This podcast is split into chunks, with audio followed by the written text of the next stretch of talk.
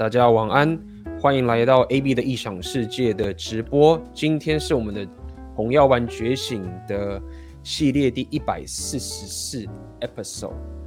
那么今天要聊的主题是如何培养被归零后满血复活的体质。好，那么一开始就来先跟大家闲聊一下吧。最近我在呃干嘛呢？那么其实最近我还是。跟过去一样，还是继续学习我想要学习的东西，继续练我自己想练的硬架子。那么最近我花的比较多时间，呃，重新算是在呃练我的俄文。哎呦，手机什么时候忽然开始响？之前不是把这个，哎，手机这种东西都搞不清楚啊。我经常都是把一些这种钉来钉去的都把它关掉。最近不知道怎么又开始响起来了。好，那么。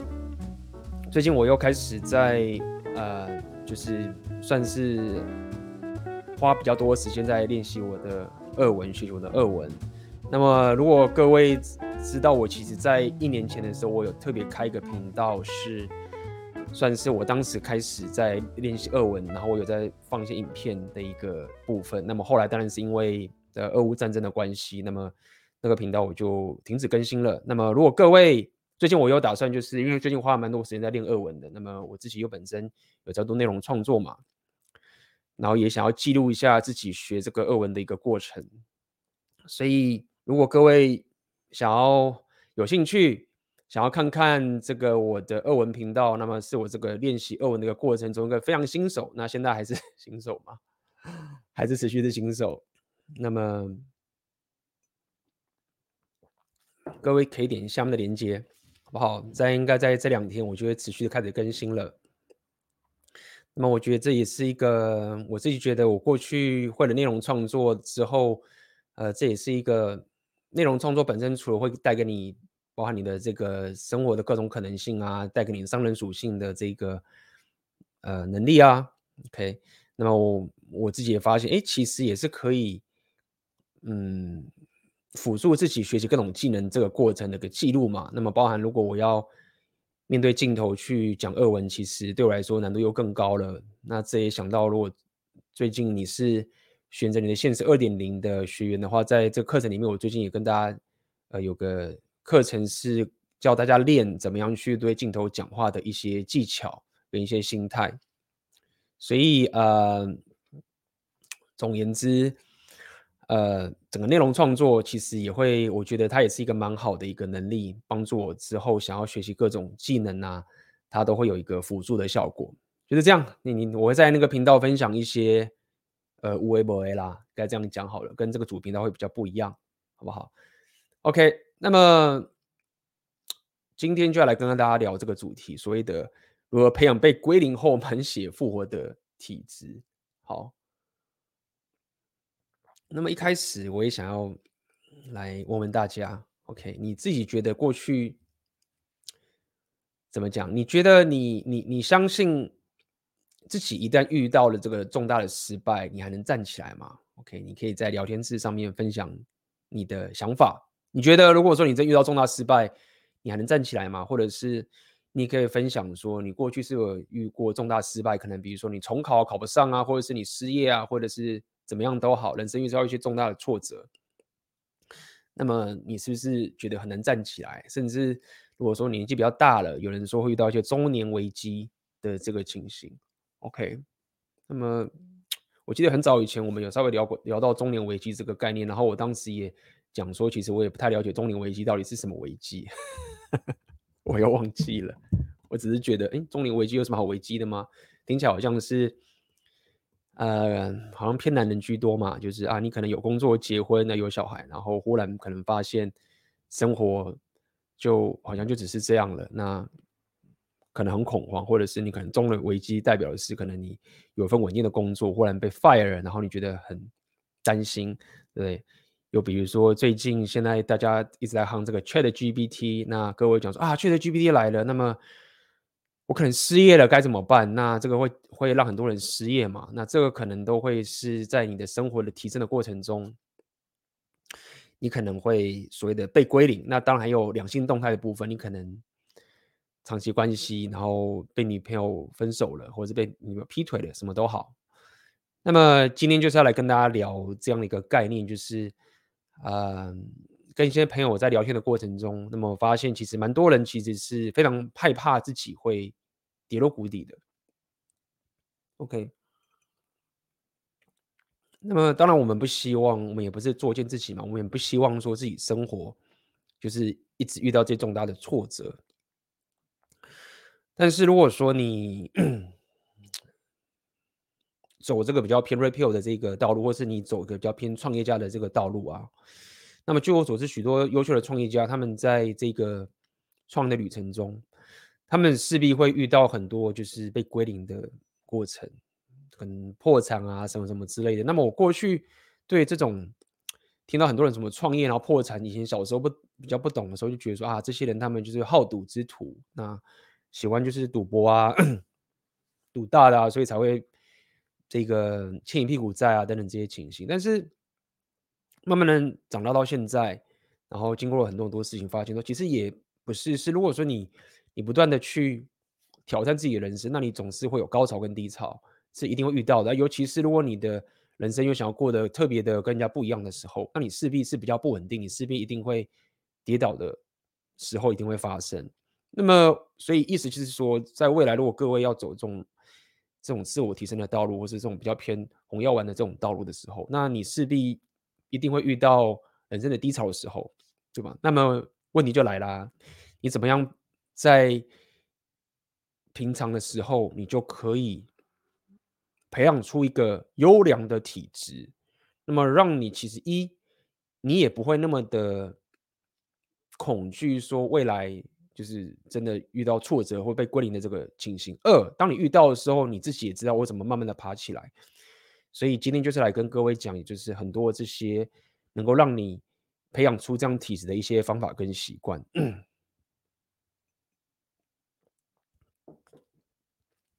那这边大大卫，感谢你的，这是你的补充嘛？我认为中年危机很像是按照传统上的既定路线发展，却不晓得接下来的日子该往什么目标前进。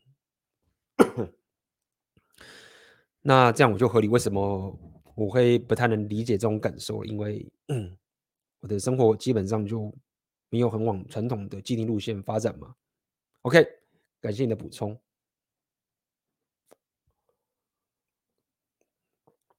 那么第一个，我想要先跟各位讲，就是说，你怎么样培养这样的体质？OK，那其实跟我频道本身跟大家的这个中心思想是息息相关的，就是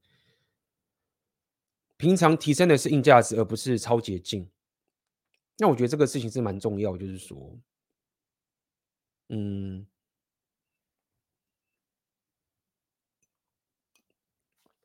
我们都知道，其实这个世界上有许多的人，他们。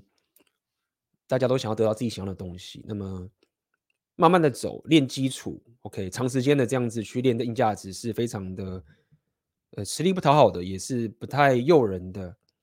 大部分的人当然是希望可以抄捷径，OK，如果有什么捷径去抄啊，或是可以掠夺啊，或者是可以欺骗啊，可以得到自己想要的东西，呃，很少人是愿意去花苦功，呃，去练这些基础的，OK。那如果你从小没有一个 良好的教育，或者你没有一个良好的这种习惯的话，我确实也遇到不少人，就是就觉得说，嗯，OK，就是反正他只要可以得到这个东西，那他就算隐瞒一下，或者是他用一些超捷径的方法，那么他就会这样操作。那么这种方法，比如说，比如说你你你卖卖一个东西好，你是想要打造你的事业，那你自己知道说，其实你可能就是。你可能就是透过对方知识的不了解的时候去欺骗他，那么收他高额的钱好了，超过高额的钱，那这种东西也不是所谓的资讯落差，它就单纯是你就是欺骗这些呃不懂的人好了，好不好？那短时间他可以赚很多钱，但是通常也不太长期，是当这个。资讯被知道之后，那么你这个 premium 就没了。那么当然，我们平常赚钱或者什么之类，包含就是各位的我要未来要做自己的内容创作什么的，确实是资讯不对称，这个也不是什么不好的事情。但是我讲的是很特别，是你可以知道有些人他们卖一个东西或做一件事情的时候，他是炒短线的，他自己也知道这件事情。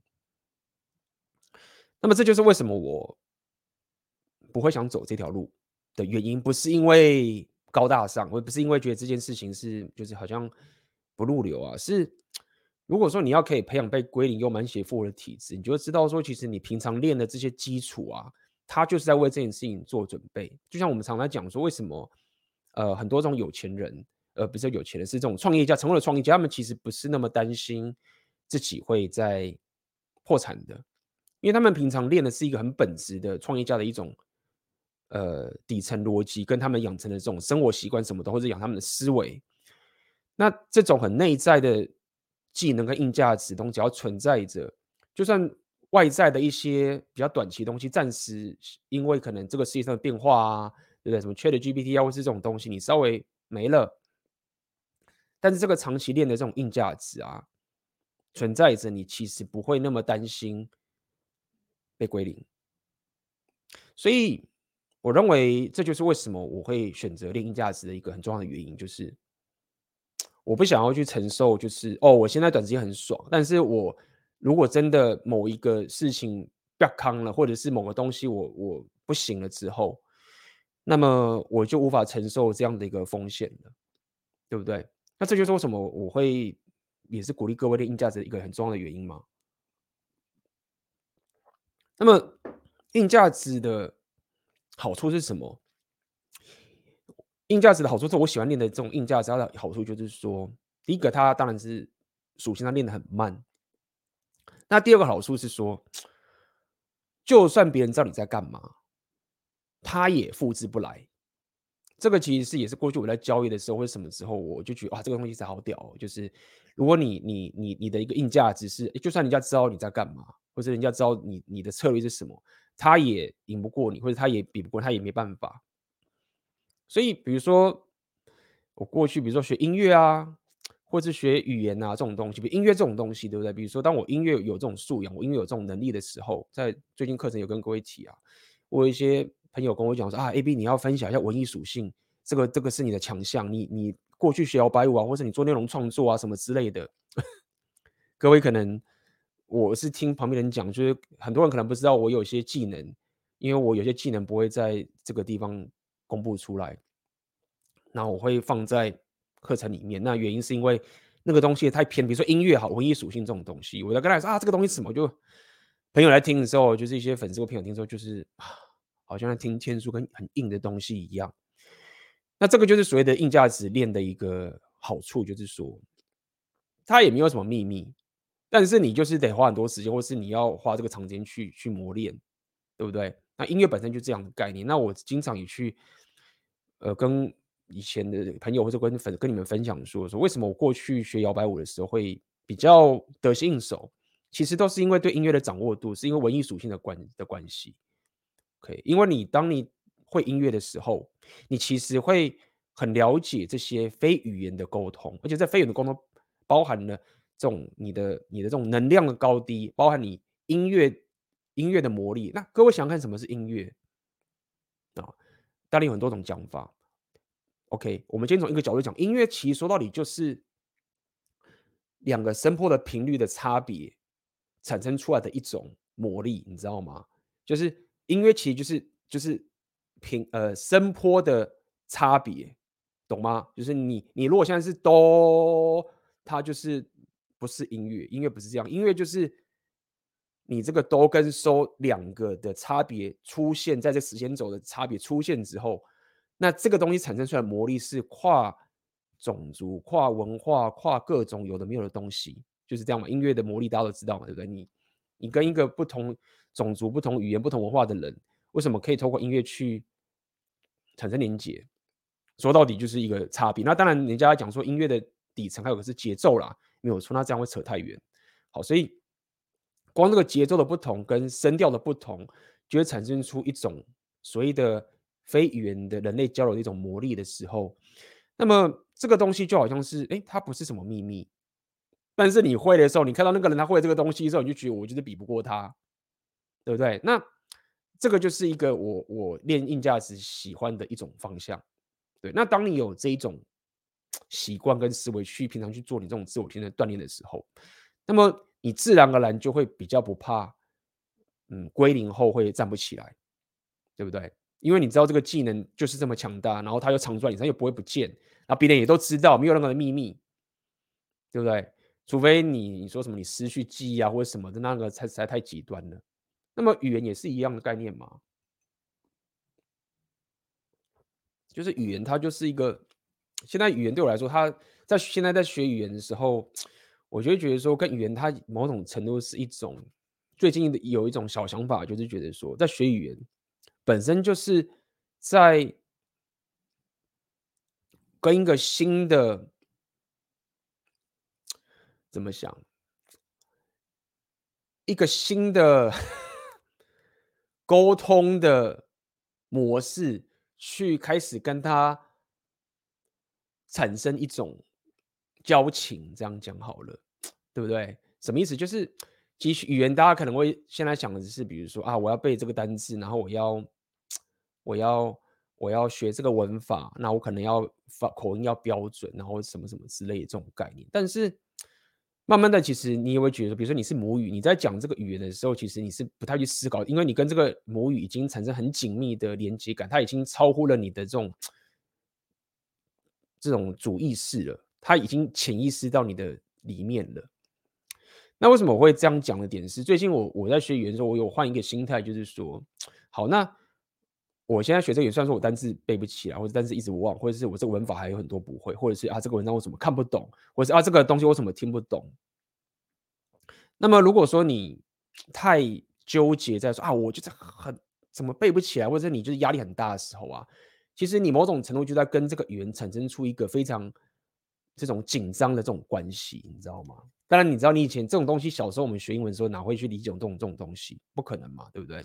但是慢慢的，自己长大，自己在学的时候，我就开始感受到这种感觉，就是说，就是比如说，好，我现在听这个这个语言，我听不懂，那我甚至可以把这个人，这个人在讲俄文的时候，或者在讲西班牙文的时候，我把它当做成是一种在听歌的感觉，说啊，我我现在可能语义我只能懂个，比如说三层，甚至两层，是一层半层，什么都好，但是我可以去跟你产生一种哦，你在讲这个语言的这种声调，跟你这种。这种方式或者这种这种口音或者这种能量，你知道吗？你你可以透过这种东西去欣赏这些，就好像你在听音乐一样。就像我以前听音乐的时候，我可能就不太听歌词，我就是喜欢听他唱歌，像讲周杰伦嘛，讲周杰伦唱歌口齿不清，但他就是有一种风格。那有些人听音乐是会听歌词的，那我以前听音乐其实是不太听歌词，而是听他唱歌的那一种。的那一个，那个他的能量，或者他的表达方式，或者是他的一种艺术形式，这样讲好了，那你就会喜欢这个歌，会喜欢这个歌手这样。所以，所以我讲这么多，只是想说，其实包括语言这个东西，最近的的想法又是多一个小小的分享给大家，就是说，呃，你不是跟这个语言在相处的时候，你不是只是说我把它背起来，或者我现在背不起来，我就是没有把这个语言学好。其实你应该是觉得说，我平常生活中我在听这个语言，或者我在看这个文章，我在做这个东西的时候，我跟他某种程度就好像是你在 get 妹子一样，好了，好不好？假设你说你这样讲两性动态，好了，就是哎，我这个人其实很会 get 妹子，对不对？我这个人其实很，我过去可能就是很会把妹，有什么之类什么都好。那我知道我价值很高，或者我很有钱，或者是我很帅，我硬价值什么都好，或者我会 get。但是你在真正如果你是个高手，或者在跟个妹子约会的时候，你本身。还是在跟她培养一个，你一开始还是会尴尬，你开始还是要破冰，然后你开始要经过一些种，你要跟她培养出这样的一种一种连接，对吗？你不是觉得说哦，我我知道你什么，你知道我什么，我们就很厉害。你也不是说哦，我你我知道你这个东西，你听懂我这个东西，哎，我们就很厉害，不是嘛？你就要经过这一种过程，跟他熟悉的过程，这样讲好了。那么，我认为我最近。就是用这样的一个心态去学语言的时候，我觉得感受还不错。那么你会觉得你更活在这个语言里面，OK？活在这个人讲话的声调，这个人讲话的方法，OK？那你可能听懂，就像我刚，你可能听懂五零点五成、两成、三成，但是你可能专注在好像听一首歌一样，不要讲会不会太玄，好，有点扯远了。所以，呃，我想讲的意思是说，当你当你练的东西是这种很硬的东西的时候，短期内虽然没有效果，但是当你被归零的时候，当你爆的时候，你就比较不怕。OK，这个是我想要跟大家分享的第一个。平常哦，提升的是硬价值，而不是超捷径。再来，第二个我想聊的是所谓的沉得住气与成长心态。那么当然，我们也可以先从一个这个两性动态的角度去讲起嘛，对不对？好，那可能说你被归零，被分手了，那你觉得现在你，你可能另外一半，你之前的前女友什么之类都好，他可能哇，就是很多舔狗啊，或者他有很多选择，他可能又呃跟其他男生约会啦，对对，那你你没有，你就是现在可能。因为不管是在练的硬价值，或者你在赚钱啊，或者你在干嘛，或者是你干不行啊，什么都好，对，暂时可能你没有他那么多选择权，对不对？那么红药丸觉醒带给大家，其实就是可以给你一个觉醒，让你知道说你你其实可以沉住气的，对不对？那这个也是一个我认为，就身为一个男人，你要提升，你必须要一个很重要的一种特质，就是你的愿景，就是说。你你你必须要可以撑过，就是现在你外在结果没有了这段时间，这个是几乎每个成长男人都必经的道路，真的是这样。是说到底，这个是一个很玄的事情吗？你你现在就是还没有结果的时候，你要怎么样可以相信自己未来会有结果？这是一个很很奇妙的事情，对不对？这是一个很奇妙的事情，就是你就是没有结果，你有什么证据可以证明这件事情呢？我往这个方向去想的话。好，那么聊 Red Pill 聊红药丸觉醒，其实就是告诉你，至少让你有一个比较高的觉知，知道说好。那么无论是我现在两性都在败，OK，我现在比较没有选择权，或者是我现在事业我还在卡在一个工工作里面，对不对？但是我了解，在包含刚从第一点，我从硬价值的地方练起之后。那么我理解，我只要专注在现在打造价值、创造价值跟提升我的硬价值这个过程，我往前走的时候，未来的那个时间迟早会来的。这就是为什么我会就是分享说所谓的金钱心态啊，会我会很喜欢，就是很喜欢用这句说，你应该专注在创造价值，而不是应该追着金钱走。这个所谓的专在创造价值而不追着金钱，不是说你你不要去赚钱，或者你不要去分析存钱了，是说，如果你因为想要追逐的金钱，却忘了最基本的所谓的创造价值这件事情的时候，如果你舍本逐末的话，那么你很可能就很怕被归零，对吗？你就很怕被归零，因为你你的重点不在于创造价值，这个是很重要的概念。懂吗？很多所谓的刚刚讲那种超捷径啊，或者这种东西，他们本质上就是认为说，靠到钱这件事情，其实才是比创造价值还要更重要的。OK，两个都很重要，我知道。但是你你二选一的时候，你要选谁？或者是你长期的策略，你要先选谁？我有认识很多人都是就是不管价值，只靠钱的。OK，那么。当然，你说有些人是专靠掠夺啦，或者什么之类，那我就我就不提了。但是基本上以我的流派来讲的话，我大部分周遭比较成功的这些创业家，他们其实都花了很长很长的时间去累积价值跟创造价值的。所以我讲了这么多啊，那回到这个第二点，所谓沉沉得住气跟成长心态，其实跟我刚讲这个创造价值。专注在创造价值，然后与钱就会源源不断进来，其实是一样的概念。当我如果我理解这个世界的运作方式，有一个很很强大的运作方式这样的时候，那么我也花长时间去达到这个硬价值跟创造价值的时候，那么在这样的方向走下去之后呢，你你就可以下一个会会再补上去，你就可以沉得住气。当你沉得住气的时候，你就会知道说，你其实不怕被归零的那个谷底，这个是连在一起的哦。所以这种沉得住气不是自我希望，你必须还是要有一个不要讲正确，是一个我的流派的中心思想的价值观去支撑着，否则你你你撑不住的，怎么撑得住？对不对？如果说大家都就说、你要你怎么可以舍舍弃你这个工程师的职位？你怎么可以舍弃这个这个头衔？你怎么可以舍弃这个东西？对不对？你撑不住啊，这很可怕。你离职什么之类的，或者是你你就是把不到妹子，你不是觉得很可怕吗？对不对？然后妹子好像妹子就是随便都有男人，然后你就是一个都把不到，你你会撑不住这个东西，所以。必须还是要从内在信念的一个价值观开始，然后并且是你的习惯是打造立硬价值开始的这一种很基础的部分开始扎根之后，那么你在遇到这个地方的时候，你才会发现，你才会很自然的沉住气，然后你才会很自然的有成长心态嘛。我们常在讲成长心态跟固定心态的这个东西，我们就在这边再重复一次嘛。成长心态就是这样子，就是它是一个。很很不错的方法，我这样讲好了，就是它是一个我认为是一个很实际的方法。我们不要讲它是一个最棒，它可能不是一个精英的方精英的方法，可能精英他们有更天才的方式，但我觉得它是一个非常大众以及各位可以使用很扎实的东西。你如果专注着，就是我成长了多少，这件事情很扎实的。哇，他我在我在讲，它不是它可能不是精英的方法，它是一个很扎实的方法。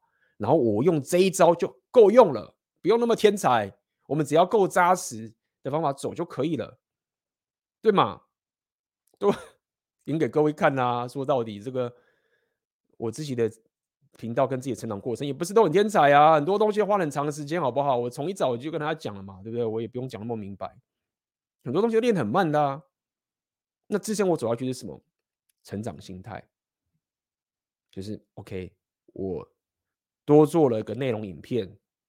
我多学习了一个这个东西，我就专注在这个地方，看着眼前的东西，因为我知道这个方法很接地气。然后这个成长心态就可以让你沉得住气。因为说到底你，你如何培养蛮被归零，培养被归零又复活的体质，就是你要沉住气嘛，对不对？这个东西不是说你你有了之后你就永远不会跌了，没有，就是在你跌倒的时候你可以沉住气再走下去。很多人沉不住气爆炸了，就是没啦，对不对？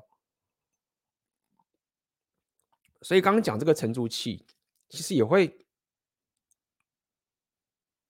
跟这件事情都在一起，就是所谓的设定最低的生活标准。也就是说你，你自己是不是可以知道说，就是妈的，身为一个男人，好手好脚，有健康，什么东西都可以再重来的，对吗？这件事情就是一个。一个很重要的一个想法，我觉得很多人是不行的，很多人是没有办法去接受说，就说啊，你讲的这么这么轻松，我当然知道我可以活下，但是我不想要啊，我就不想要，我就不想要啊。对，那么很多很成功的创业家什么什么之类，真的，他们也没有要花很多钱在自己的这种生活上面，他们也是穿着的很很精简。为什么？因为他们知道说我，我我最低的生活需求跟生活标准就是这样子而已，对不对？那么这个不是在那边装说啊，我好好像你我很节俭，所以那个 就是你要帮我鼓掌。没有，我觉得这个东西它厉害的点就是它给你很强大的力量，就是说我最惨也不过这样，我最低标准都可以这么低，那我还怕什么？那这种事情，你如果有这个底气的话。就会跟刚刚的沉得住气这个事情是有所互补的，了解吗？OK，那么所以如果说身为一个男人，那你其实可以设定自己的最低的生活标准。那你被归零了，我们就不要讲说你什么断手断脚这种东西，我觉得有点超出我的 scope 了。但是我们讲嘛，好吧，你你被 fire 了，你被妹子劈腿了，对不对？你赔钱了。对不对？你事情事业不顺了，什么都好，就 OK 啊，就来嘛。反正我硬价值没掉啊，我的人生的专注的这个几率没掉啊，对不对？那么沉住气，就是这样。因为这个这个市场这种想法其实跟投资也是很接近的啦。投资就是高高低低，任何一个厉害的投资人都知道这件事情。你赚钱的时候，你很会赚，但是厉害的投资者也是在赔钱，知道怎么去度过这件事情，好不好？你也要知道在赔钱的时候，你怎么样撑过去，而不要就是一次就被出场了。这个其实在交易界也是经常在聊的事情，是你你的策略，你的交易策略不能就是弄了说什么啊，我就是一次赌身家，然后出场就没了，就这边上吊跳楼了，没有的。很多时候，这个交易的这种高明之处就是这样子。你永远都可以再去玩，你不会一次就出场，这个就是所谓的外行人才这样干，对不对？你说巴菲特就一次出场，谁还敢投资他，对吗？好，来，我们再讲下一个，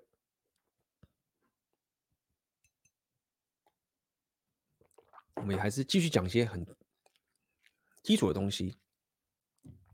照顾身心灵为优先，好不好？那这个东西我想要跟各位聊的就是说，呃，这件事情其实我们虽然说已经聊了很多，但是我觉得三不五时也要把它记在心里面。尤其是当我们在讲今天这个主题的时候，如果培养被归零的满血复活的体质，就是这样子。你设定最低最低的生活标准，就是知道说啊，我不能失去我的健康跟纪律。OK，所以健康跟纪律这个最低标准要守住以外，你可能觉得啊，我还有家庭什么之类，你可以自己去设定。但是最终你还是必须要有一个健康的躯壳，你才有办法去面对之后所有的困难。那么这件事情，如果你现在还年轻，然后你是这个新鲜的肝啊，很多人说你是新鲜的肝，那么我觉得你还是要小心啊，尤其是刚你如果像年轻，你刚毕业啊。你都没有什么病，对不对？然后你觉得我怎么熬夜我都 OK，那这种我觉得你也会因此就是没有特别，因为你自己没有病痛或是没有这种东西，你自然不会去注意到这件事情。那么我过去当然有深切的体会，尤其是我当时在科技就是这样干嘛，我就觉得说我就跟你拼了，反正我熬夜，我在学生时代都熬夜打电动什么都没事，对不对？那我反正我要有最好的人生，我就是知道说我可以拿命跟你拼去加班呐，对不对？我可以让你拼。但这个策略其实它是不够好的，也不够深刻的，因为你并不是有无限的精力跟无限的健康让你这样去耗，对不对？那么也因为如此，懂得如何去照顾自己的身心，而且长期上来说都维持一个一个高档的稳态，这件事情其实是一个很好的一种策略跟习惯。那么我自己也。在这几年也是觉得说，哎，这件事情很棒，就是不只是说你的身心灵，你的外表也是，OK，一样嘛，用成长心态嘛，对不对？你不用开始现在变得很帅，或者变得就是他妈的六块肌或什么之类的。但是你知道说你的你的外形或者是你的这个身心灵是往上走，可能你的斗性，对不对？哎，你可能去练个拳击，哎，你可能过去这种斗性不太够，但是哎，你练个拳击，你开始成长了，哎，你可能健身。你过去可能太瘦，过去太胖，那你慢慢的整个搞过程就起来了。那我觉得这个东西其实很值得各位去长期投资的一个方法，可以把它优先顺序调到前面一点。那当你如果可以长期照顾这样的身心灵之后啊，那会给你很大的一个底气，好，那我也知道我很多学员跟粉丝，你们力量属性的练得很棒。所以相信这个部分你们应该是可以认同的，你们应该很了解的。那么下一个我要再讲一个是我自己个人的一个方法，OK？怎么培养被归零满血复活的体质的一个方法？写日志的习惯提升自我意识。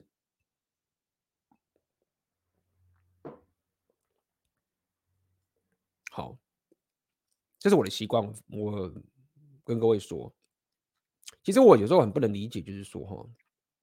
或者说我自己其实不太会，就像我在遇到一些很挫折啊、丧气的事情什么什么之类的，那很多人会吸烟喝酒啊，或什么之类颓废什么之类的。这边问一下各位嘛，当然都没人回答我，你们都没有遇过低潮了吗？你们低潮的时候都都要干嘛？也是跟我一样，就是这么正向吗？还是说你们会不会有什么习惯，抽烟啊、喝酒啊，或者发懒打电动？打电动也不算啦，会不会有这种习惯？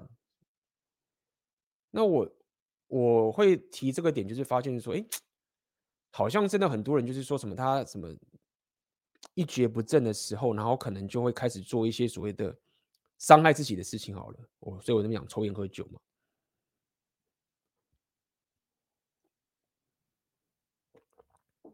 你讲，对不对？怎么讲？发兰打电动比较长，觉得发兰打电动，对不对？花一大笔钱在吃上，那这个吃看你是吃什么嘛，对不对？OK，其实也没有那么害自己，伤害自己的身体。就是说，我认为这个就是很重要的一个地方，就是说，你如果在低潮的时候，哈，就是你真的很低潮的时候，我们然后。你还一直去做伤害自己的事情，那不是雪上加霜吗？好，这边打拳出力气，我觉得你就还不错。躲在角落瑟瑟发抖，那这个也还好，你就是让你自己生理的那些反应给反应出来嘛。OK，OK，、okay, okay, 低潮的趴在床上，连打电话都不想去。OK，就是哥也还好，没有想要去做一些什么喝酒啊。我知道你会抽烟呐、啊，但是抽烟当然是大家都知道对身体不好嘛。等等这些情形。那么我就分享各位我的做法，就是那我我在在分析说，好，那这些人会抽烟喝酒，他们一定有他们的道理，一定有这个动力，一定有原因的。那这原因就是说，他可能很痛苦，或者他很颓废什么之类的，或者他有个情绪要抒发，所以他透过这种喝酒，或者是抽烟，或者什么都好，或者是不知道吸毒，好像可能比较少的方法去发泄这个情绪。我认为这些人他们一定知道这些东西对身体不好，他们一定他们不是白痴，所以他们只是。本能上没有办法控制自己，用这种方法去度过这份低潮，跟度过这份情绪，这样讲好了，这是我的解读。那么我的情形，我最常用的一种方法就是写日志。那这个写日志其实说到底就是一种我去发泄我情绪的一种方式。那这个东西好处是说，其实当你人生遇到低潮或什么之类的，那你。可以从这个地方赚到最多是什么？是第一个，你从这次的低潮学到教训，这个是你可以赚到的东西，对不对？既然你第一潮，表示说，哎，这个现实把你打醒了，那你有机会成长。如果你学到这个教训的话，第二个是，你因为遇到这一次的挫折，OK，遇到这次归零什么都好，你可以更加的了解自己的优点跟缺点，你可以。提高你的自我意识，这边有讲提升自我意识，我觉得这件事很重要。就是说，我会这么去推崇浪人属性，会推这种东西。就是说，很多时候你是必须要遇到人生的一些经验之后，你才可以知道说你自己的属性是什么。这个是我早期在旅行的时候，我觉得很喜欢，到现在我还在使用的东西。所以，当我在写日志的时候，我不但可以抒发我自己的负面情绪，我还可以甚至了解说我自己本身的模式是什么。为什么会遇到这个事情？再把它写出来，然后甚至你未来再回头到自己看的时候，你也可以再去看你过去那段时间所遇到的一些问题，然后你怎么去反应跟怎么去解决的。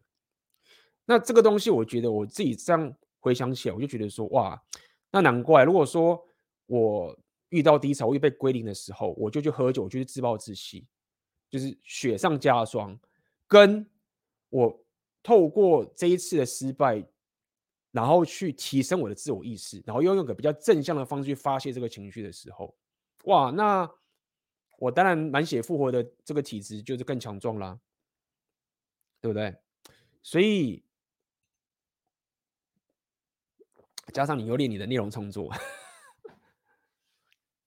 对不对？那那些喝酒、抽烟的，他们透过那种自我麻痹的方式去度过这这个被归零的低潮。其实就蛮吃亏的，对，蛮吃亏的。你可以透过在这段时间的低潮，可以自我拆解、自我了解自己到底是什么样的一个，呃，无论是个性啊，跟你的优缺点，那你就会觉得，哎，好，那 OK，就被归零了。之后我复活之后，我又怎么讲更强壮了？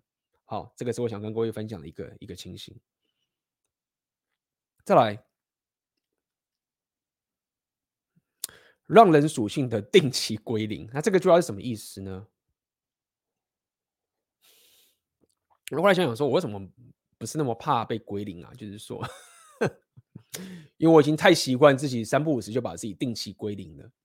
好，那也可能是跟我的这种个性比较像，包含比如说我过去离职啊，对不对？然后或者是我过去创业领很低的薪水啊，那时候我有段时间当交易员创业的时候，领那个最低的两万块的薪水啊，然后呃，包含创立摇摆舞的组织啊什么的，然后或者是到处去旅行去旅居啊，那么先不用讲光这种创业这种归零啊，通常在旅居这件事情。OK，我经常把自己打到，就是我得从等级零零开始重新练起的感觉，对不对？所以我已经习惯了，我已经习惯不断的把自己自己归零，然后再从等级零开始再去练新的东西。那我认为这样的一个一种让人属性，把自己定期归零的这种这一种这种这种属性啊。也是可以强化，就是说，当你真正的人生遇到低潮的时候，你你会已经有更强的免疫力了，对吧？你就已经知道说，OK，就是就是这样。好，那么这个东西，我觉得各位可以参考参考，就是说，算是一种突破舒适圈，好不好？突破舒适圈，不要总是待在一个自己舒适的地方，然后这样去走。所以，这种让人属于定期归零啊，我早期就是用所谓的突破舒适圈的方式，让自己。变成等级零的时候，然后重新开始去练。那么这个事情做久之后，嗯，会增加你的抗性，好不好？这个是我想跟各位分享的。所以啦，就回到 AI 的话题嘛，很多人就是看到 ChatGPT 来就很害怕，觉得很可怕。那为什么以我的情形，我会比较不那么怕？就是说看。那 ChatGPT 来了，工程师工作要没了，好可怕哦！我觉得干，ChatGPT 还没来，我就离职了。ChatGPT 还没来，我就把自己归零了。然后你说我要怕什么？我当然会怕，但是你懂吗？这种情形就是一个人是缺的怕 ChatGPT 把它归零，然后我是 ChatGPT 还没去，我自己先把自己归零。所以当然现在 ChatGPT 来，我就觉得说 OK，它很危险，或者它这个是有影响，但是。那一种看待 ChatGPT 的方式就很不一样了。好，那这种让人属性的定期归零，其实呃不只是说只是像我这种去旅居这种概念，包含你自己的事业上、你的工作上啊，你这种有这种忧患意识的这种想法，OK，不要等到这个世界别人来去归零你的时候，你才去害怕。平常自己就先做好这个演习，或者这样子一直去让自己可以定期归零的方式，等到真正的这个东西来的时候，你就可以比较。chill 就比较放松的方式面对这些事情。好，再来我要讲一个最后一个，好吧，最后一个概念。那我觉得我自己再去想今天这个主题的时候，我发现、呃，一个最根本的原因，一个最根本的原因是为什么你可以在我可以在比如说跌落谷底的时候，我还可以不会被打倒，然后持续的往前走，或者就是不会躺平或认栽。好了，我认为有一个最根本的原因，也是我觉得。是也是这个频道一个其中一个最核心的价值。那我今天就分享在这个地方，好不好？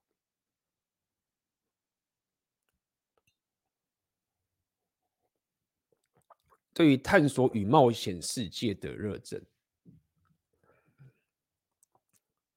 我这两天应该也会再寄一封信给各位，然后应该会聊到这个主题。这信可能在这两天就会寄出去了。好，那这里面我有提到类似这样的一个概念。我最近就在想嘛，就是其实大部分的人工作赚钱不错，然后有家庭或什么都好，或者没有家庭自己过得蛮爽，然后钱可能就加班嘛，然后工作这么累了，那为什么工作下班回去还要再学习东西，然后去提升？这个是很，就是一般人就是一定会觉得说，我回家打电动嘛，那做我自己这种休息的事情，fine，就是合理。我也会做一些休闲的东西，我理解。但是我要讲意思是说。我自己看我现在生活，其实很多时候，大部分很多时候啊，赚钱以外的时间，我都一直在学习一些东西，或者是提升一些东西，不管是啊练乐器啊、学习语言啊、健身啊，或者是拳击。那么，当然，各位相信也，各位知道，这个不是在那边讨拍说哦，大家觉得我厉害要来学，不是，它是一个，就是我觉得这件事情是，它给我的动力会比我就是单纯的，比如去打电动，或者是去做一些其他的休闲事情还要。更让我觉得有活着的感觉，好，会让我觉得对，更想去做这件，更有动力去做这件事情。那旁人如果不懂的话，或是没法理解这种情况，会觉得可能我怎么那么自虐？像之前我朋友这样跟我讲，他说：“哎、很多人就是说啊，其实现在你那种年纪三四十岁啊，通常出了社会三四十岁的人，还会这样自我学习的已经很少了。”我听他说，就是干没有哎、这个我一辈子都要干这种事情哎、那如果说这件事对的话，那这个世界的现实就是这样子哦。相信各位在场的你们都是在持续学习，我相信。但是很多人是不会持续学习的。OK，那我就要思考，那最根本的差异是什么？我认为其实就是这句话，就是对于探索与冒险事情的热忱。因为对我来说是，因为我为了要达到这件事情，我为了要可以探索跟冒险这个世界，无论是真的去到那个地方，或是我创业，或是我遇到更多有趣的人，或什么。如果我对这件事情有很执着、很根本性的要去达到这件事情的时候，那我势必一定得不断的提升跟学习。所以这个动力来源其实就是今天这句话。那一样的道理，回应到今天这个直播的主题，我认为也是这个样子，就是你就算跌落到谷底了。对不对啊？说啊，我犯错了啊，或者我怎么着？我被打败了，或者什么资料我被归零了，我被劈腿，什么什么之类的。那么你有一万个理由可以去说啊，吃卤肉饭打电动啦，就是算了啦，人生就是这样啊。然后反正 OnlyFans 啊，那个美女让看看也爽，对不对？就是活了下去，这个很合理啊。就是你都被弄得那么惨了，然后你就是跌到谷底了，你努力了这么久，然后什么都没了，或者关系就当爆炸了，你当然会觉得说算了吧，人生那么累干嘛？那我后来思考就是这样，就是如果你有跟我一样有所谓的探索跟冒险世界的热忱的话，你总是看待这个世界，你把它当成是一种宝藏，不觉得这个是一个很有趣的事情吗？所以我们都知道说，每个人看待世界都是很不同的，对不对？我常跟各位讲嘛，就是你去国外，说到底，如果你用这种方法去看，国外的月亮也没有比较圆，那些人也是会发懒，就是它就是一个地方，国外也不是什么天堂，对不对？国外的月亮没有比较圆，我们都知道这个概念，那确实是这样子。但是，也许是小时候 这种猎人漫画看太多，什么之类的。但是对我来说，我看待世界有个很另外一个角度，就是这个样子，就是在那个。迷雾的，我还没有到达那个迷雾的那个世界里面，我不会认为那边东西什么都没有，或是那边没有什么东西可以发掘的。我总是会认为说，在那个未知的地方，它一定有宝藏，或者它某种程度有一种宝藏在那边。这是我看待这个世界很 default 的一种思维。那你说他为什么会？可能就是我刚刚讲嘛，小时候看猎人啊，打电动打太多，你知道吗？就是 每次就是打电动就是勇者出去，然后。打恶龙，你知道吗？可能就是被人家那样洗脑了，也许吧。那么，我认为就是，如果说你有跟我一样这种 类似很根深蒂固被洗脑这种，觉得说这种未知的世界里面就有一个未知的宝藏，是你可以去，无论是真实的实物上的东西，或者是你人生的体验，或是你遇到的人，或者你遇到的经历，对不对？像我没想过说，干我这辈子他妈真的还会经过一场从战争中跑出来。那么有了这样的一个最基础的动力，那就算你知道说你现在跌落谷底了，就算你觉得说你真钱赔光，或是你这个妹子把你弄弄掉了，什么都好，那你当然是觉得我 看我还是要继续挖宝藏啊，对不对？那个勇者斗恶龙那个主角死掉了，继续啊，就是捡尸体，然后钱弄起来，继续冒险啊，不是吗？所以我知道今天这个主题听起来可能觉得大家觉得很很自然，但是我自己这样分析推论下来，就哎，那理解了这个所谓的对于探索与冒险世界的热忱这件事情，它影响了这么大，它可以让我就是觉得说发人打电动这件事情才是很无趣的一件事情，然后让我他妈每天这么累的去学习一大堆有的没有的东西，对，六大属性那么偏的属性，一下要练力量，然后一下要练文艺。那么有点让人干，你要练，你要练商人，对不对？那超多，然后你要练社交，对不对？你看你文艺这么这么自闭的东西，你还要练社交，那一切的这种动能，我认为就是来自于今天这个这个部分给各位哦。那也就是因为我觉得有这样的一个中心思想的的概念啊，呃，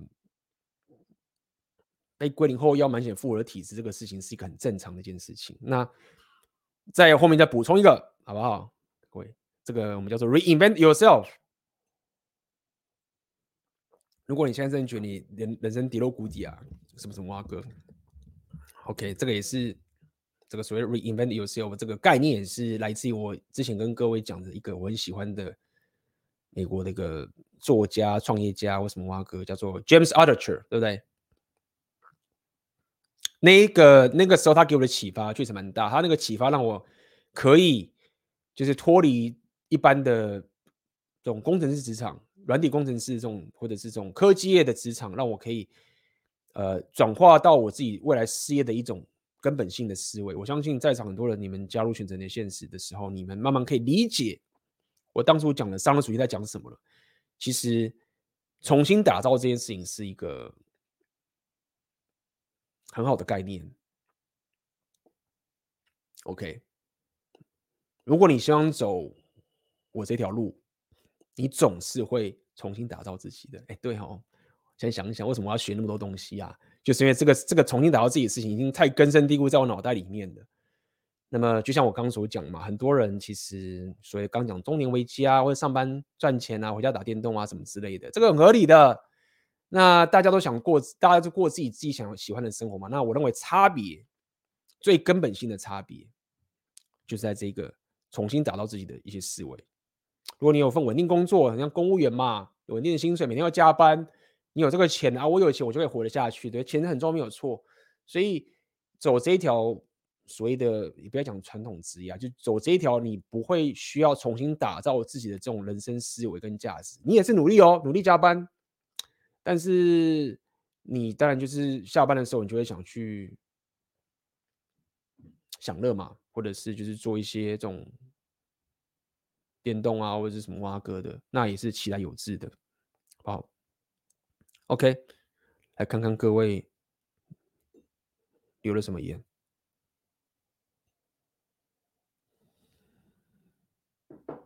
哦，这边人讲说那个部落格的名字是谁啊？James Archer，来给大家看一下这本书，给各位可以看一下。两本书我推荐了，还有出中文版。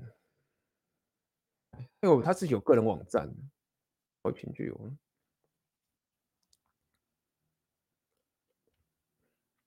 哦，他最近出了《Big Book Critical 》，这个我看他有很多书，来我分享一下好了。不错，OK，我觉得他给我蛮大的启发。在早期，就是当时我开始自媒体创业之前的时候，那时候我还是科技业的主管的时候，这个人 James Archer 这家伙是犹太人呐，好像是。我不知道他出了 Crypto 的书了。那基本上我不爱 Crypto 了。我后来没有追他，所以我没有看过这一本。但我刚刚说的那本书，我看一下，他这边。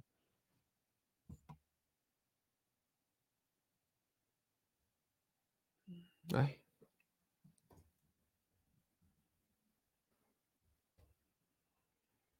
，James Archer，他那本应该叫做《Reinvented Yourself》，来，去看一下这本书啦。他好像是是哦，这个是他免费的电子书哎，然后他本身有出那本书，所以大家可以去抓一下。我之前好像有。好像是他是给你实体书，然后给他一块钱，我好像我买过，好像他送，然后你给他什么，他真的送你那本书，好像是，对，所以他也是非常会去创造价值，然后也很会写内容的人，他也是很会写作的人，所以他有 Reinventing Yourself，看一下 Amazon，对啊，这本书四点三颗星，这本书 Reinventing Yourself。然后他最第一本呢，或者不讲第一本，他最当时最夯的一本就是最近的，就是这这本书啊，Choose Yourself。那么我自己曾经有在我的那个频道去分享过这本书，相信很多老铁粉应该知道。好，这个人你去看一下，他本身也是经历过这种人生的被归零的谷底，就超惨的破产啊，什么挖哥的，就是超惨的，然后站起来。那他有分享这样的他的故事，哇！所以有兴趣的可以看一看。那 有趣的点是他跟 Andrew Tate 好像关系还不错。他本身我觉得是个非常左派的人啊，他算是比较 liberal 的人，你可以说比较 beta 的人。但是 James Altucher 跟他超好，因为上次有讲过，他因为 James Altucher 呃不是 Andrew Tate 爸爸是西洋棋的超级高手。这个 James Altucher 本身他也是很爱玩西洋棋，所以他跟 Andrew Tate 就交情好。我当时看到他们两个对话的时候，我就哦干，这个真的还假的？查一下，因为他们有有影片。Altucher Andrew Tate。对啊，真的是给大家看一下，今天直播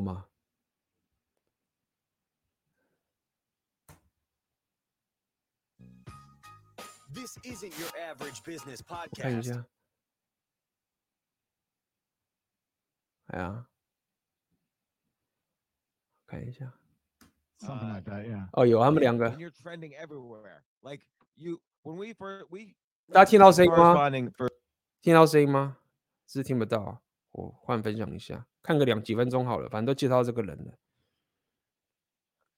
嗯，我改一下，Andrew Tate. Okay.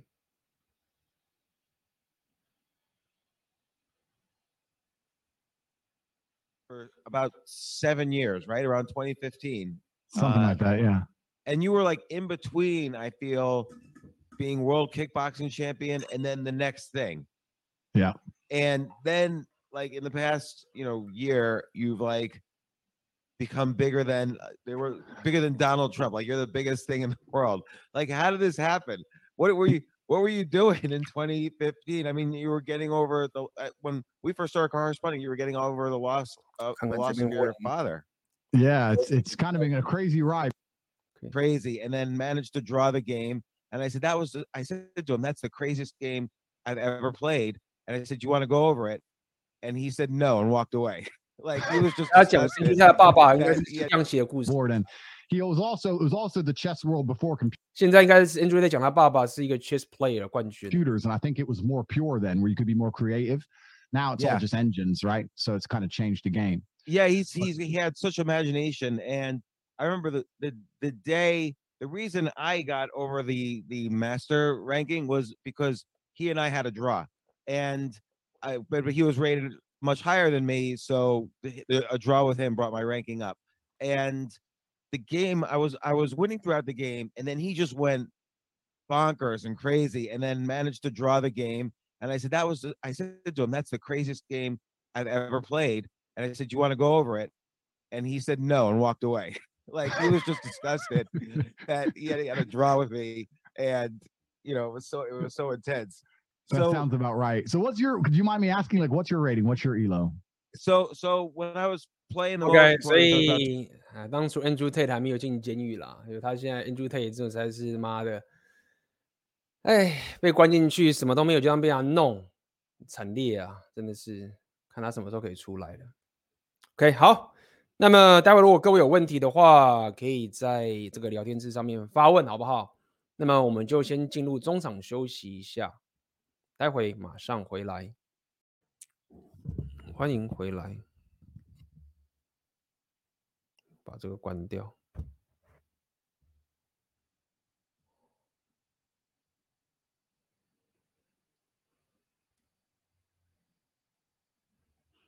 听说在国外见妹子，欧美那边女生比较没有那么重视阅读空气、看颜色这块，比较重视自信这块。嗯，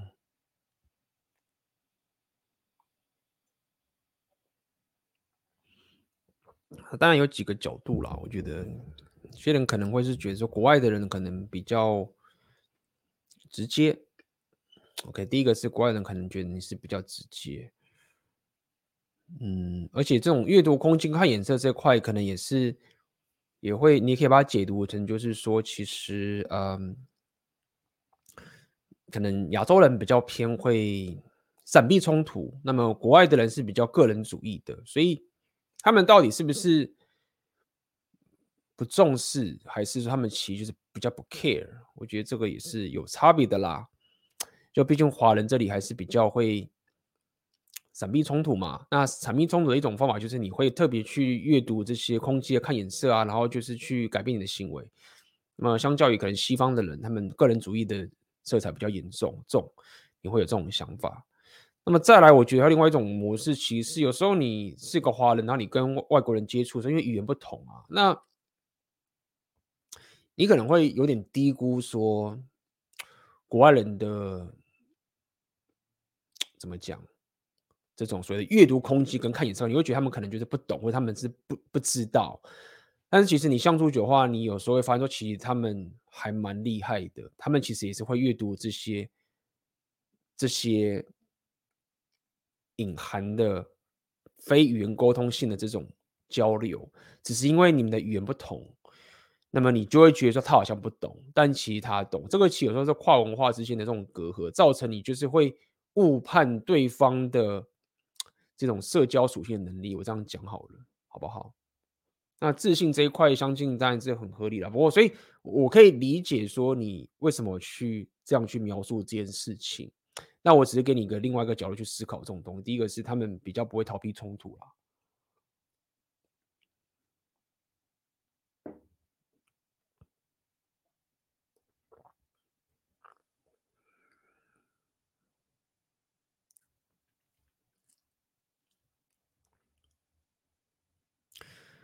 我人在国外，最近基于物价上涨，考虑搬离开 Studio 与同性友人合租，但对象是认识已久的朋友兼下属。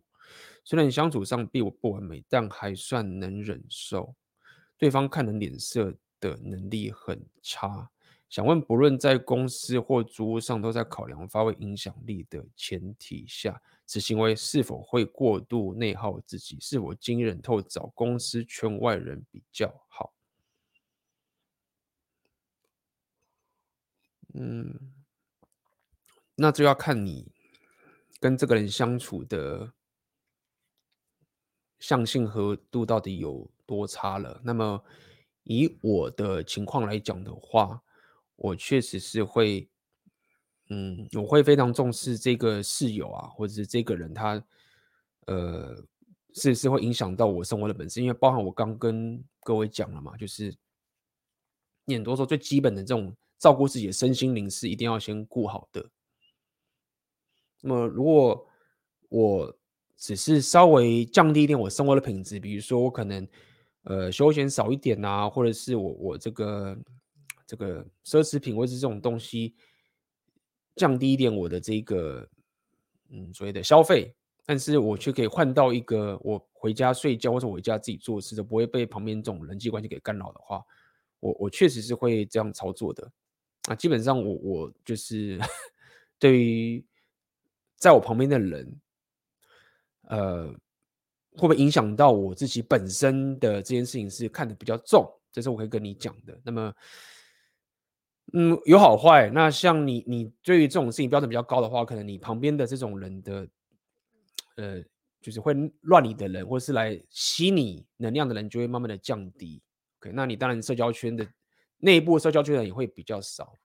其实我是觉得，我自己的看法是，就是当你开始去往自我前的方向走，往上走的时候，你对于周遭选择的人呢，在你旁边的人的那个标准会提高的。OK，确实是这样。嗯，所以这是我可以给你的答案。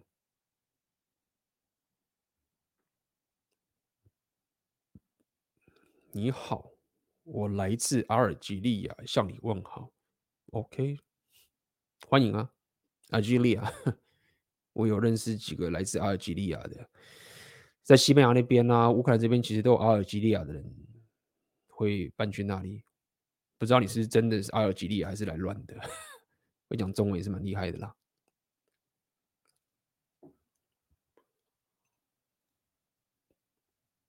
嗯。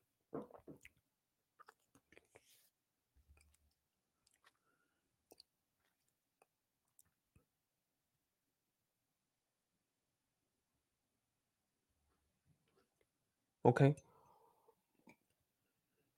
那么我们今天就早点下班。如果各位没有问题的话，今天是呃异常的时间比较短也好，好不好？那么如果说你呃喜欢今天这个影片的话，就请帮我点赞，分享给你需要的朋友啊。如果说一样，我在这个直播的一开始的时候，其实有跟个各位讲，如果说你想要就是看看我我学习语言的过程啊，然后呃我是希望可以给许多人一些启发啦。就是反正我也是自己有练到，我想说我每天花那么多时间在练语言，对不对？那呃做做影片也不错。那么如果可以启发更多的人去学语言，或者是突破舒适圈，或者是呃探索世界，那我觉得这也是好事，对不对？能能能提供价值的情形，我觉得提供。那这也是可以给各位一些想法啦。无论说你是过去你经营的频道啊，然后你停止了或什么什么之类的，我自己有时候也是。会停滞嘛？很多事情你有本意，为什么事情发生了？这个其实都难免的。我们我们毕竟都不是完美的人，就是比较完美主义。那么你只要确保说，那你你的整个人的这个生活上的核心还是持续的往前进，对不对？持续让自己健康。你可能某段时间现在在练你的力量属性，可能这段时间在忙你的工作，什么都好，你在学另外一个技能。那么稍微休息一下。停损一下或者什么都好，那再持续的出发都好。这很多时候经历很多这种打造这种价值，都是一种马拉松的一个过程啊。好，好，那么我们今天的直播就到这边结束啦，我们就下次见喽，各位拜拜啦。